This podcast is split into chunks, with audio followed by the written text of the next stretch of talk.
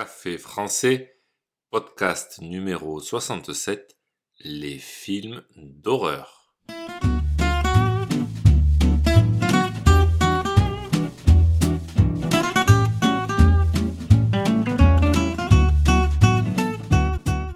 Bonjour chers auditeurs, comment allez-vous? Bienvenue sur Café français, le podcast quotidien pour apprendre le français. Pour préparer Halloween, nous parlons de la peur. Et oui, je vais vous parler aujourd'hui des films d'horreur. N'oubliez pas que les exercices et la transcription du podcast sont disponibles sur le site internet café français avec Sur ce site, vous pouvez aussi réserver un cours de français. C'est parti, prenez un café et parlez français.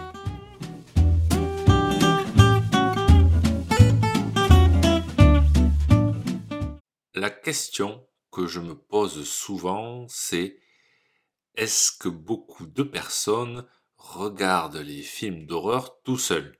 Je vous explique pourquoi je me pose cette question. Moi, je ne regarde jamais un film d'épouvante tout seul. Oui, on dit film d'horreur ou film d'épouvante.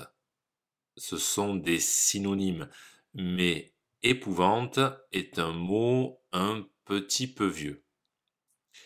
Donc, je ne regarde jamais de film d'horreur tout seul. J'aurais trop peur. Imaginez, vous êtes tout seul, les lumières sont éteintes et vous regardez un film d'horreur. Forcément, ce sera terrifiant. Le problème, c'est surtout après le film. Vous serez tout seul chez vous. Quand on se retrouve tout seul chez soi après un film d'horreur, on pense que les monstres du film sont cachés sous le lit Dès qu'on entend un bruit, on sursaute. On a des sueurs froides. On se dit que les monstres ou le tueur du film sont là. Non, c'est beaucoup trop effrayant. Quand on est avec quelqu'un, on peut toujours se dire que le monstre s'attaquera à l'autre en premier, ou qu'il pourra nous défendre. Sérieusement, juste de parler avec une autre personne après un film d'horreur, ça détend. Ça permet un peu d'oublier les horreurs du film. Je pense qu'il y a deux types de personnes pour les films d'horreur. Ceux qui ont très peur et ceux qui rigolent. Moi, les films d'horreur me font rire. Oui, ça me fait rire parce que souvent, je trouve que c'est exagéré. Par exemple, un scénario classique, six adolescents louent une maison pour un anniversaire. Sauf que dans la maison, il y a un tueur. Il tue deux personnes.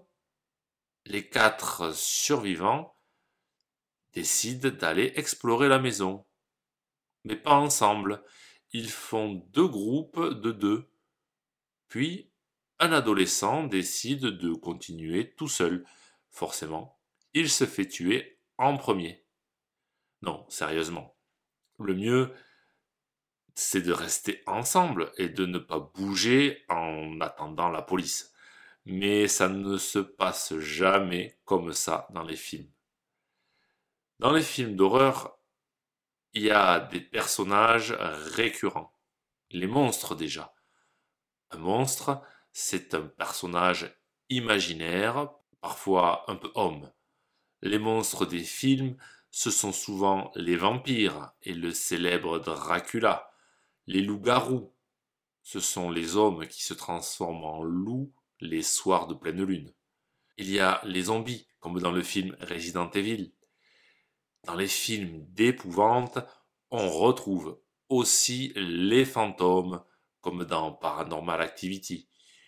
Et puis, évidemment, certains méchants des films sont des humains, ni monstres, ni fantômes. En général, ce sont des tueurs comme dans Scream ou Massacre à la tronçonneuse. Halloween approche, c'est le moment idéal pour regarder des films d'horreur. Préparez les pop-corns et pour les plus peureux, bon courage. Si ce podcast vous a plu et pour soutenir le projet, n'hésitez pas à consulter les vidéos de Café Français sur YouTube ou à me suivre sur les réseaux sociaux. Vous pouvez aussi me retrouver sur le site internet caféfrançais avec A bientôt chers auditeurs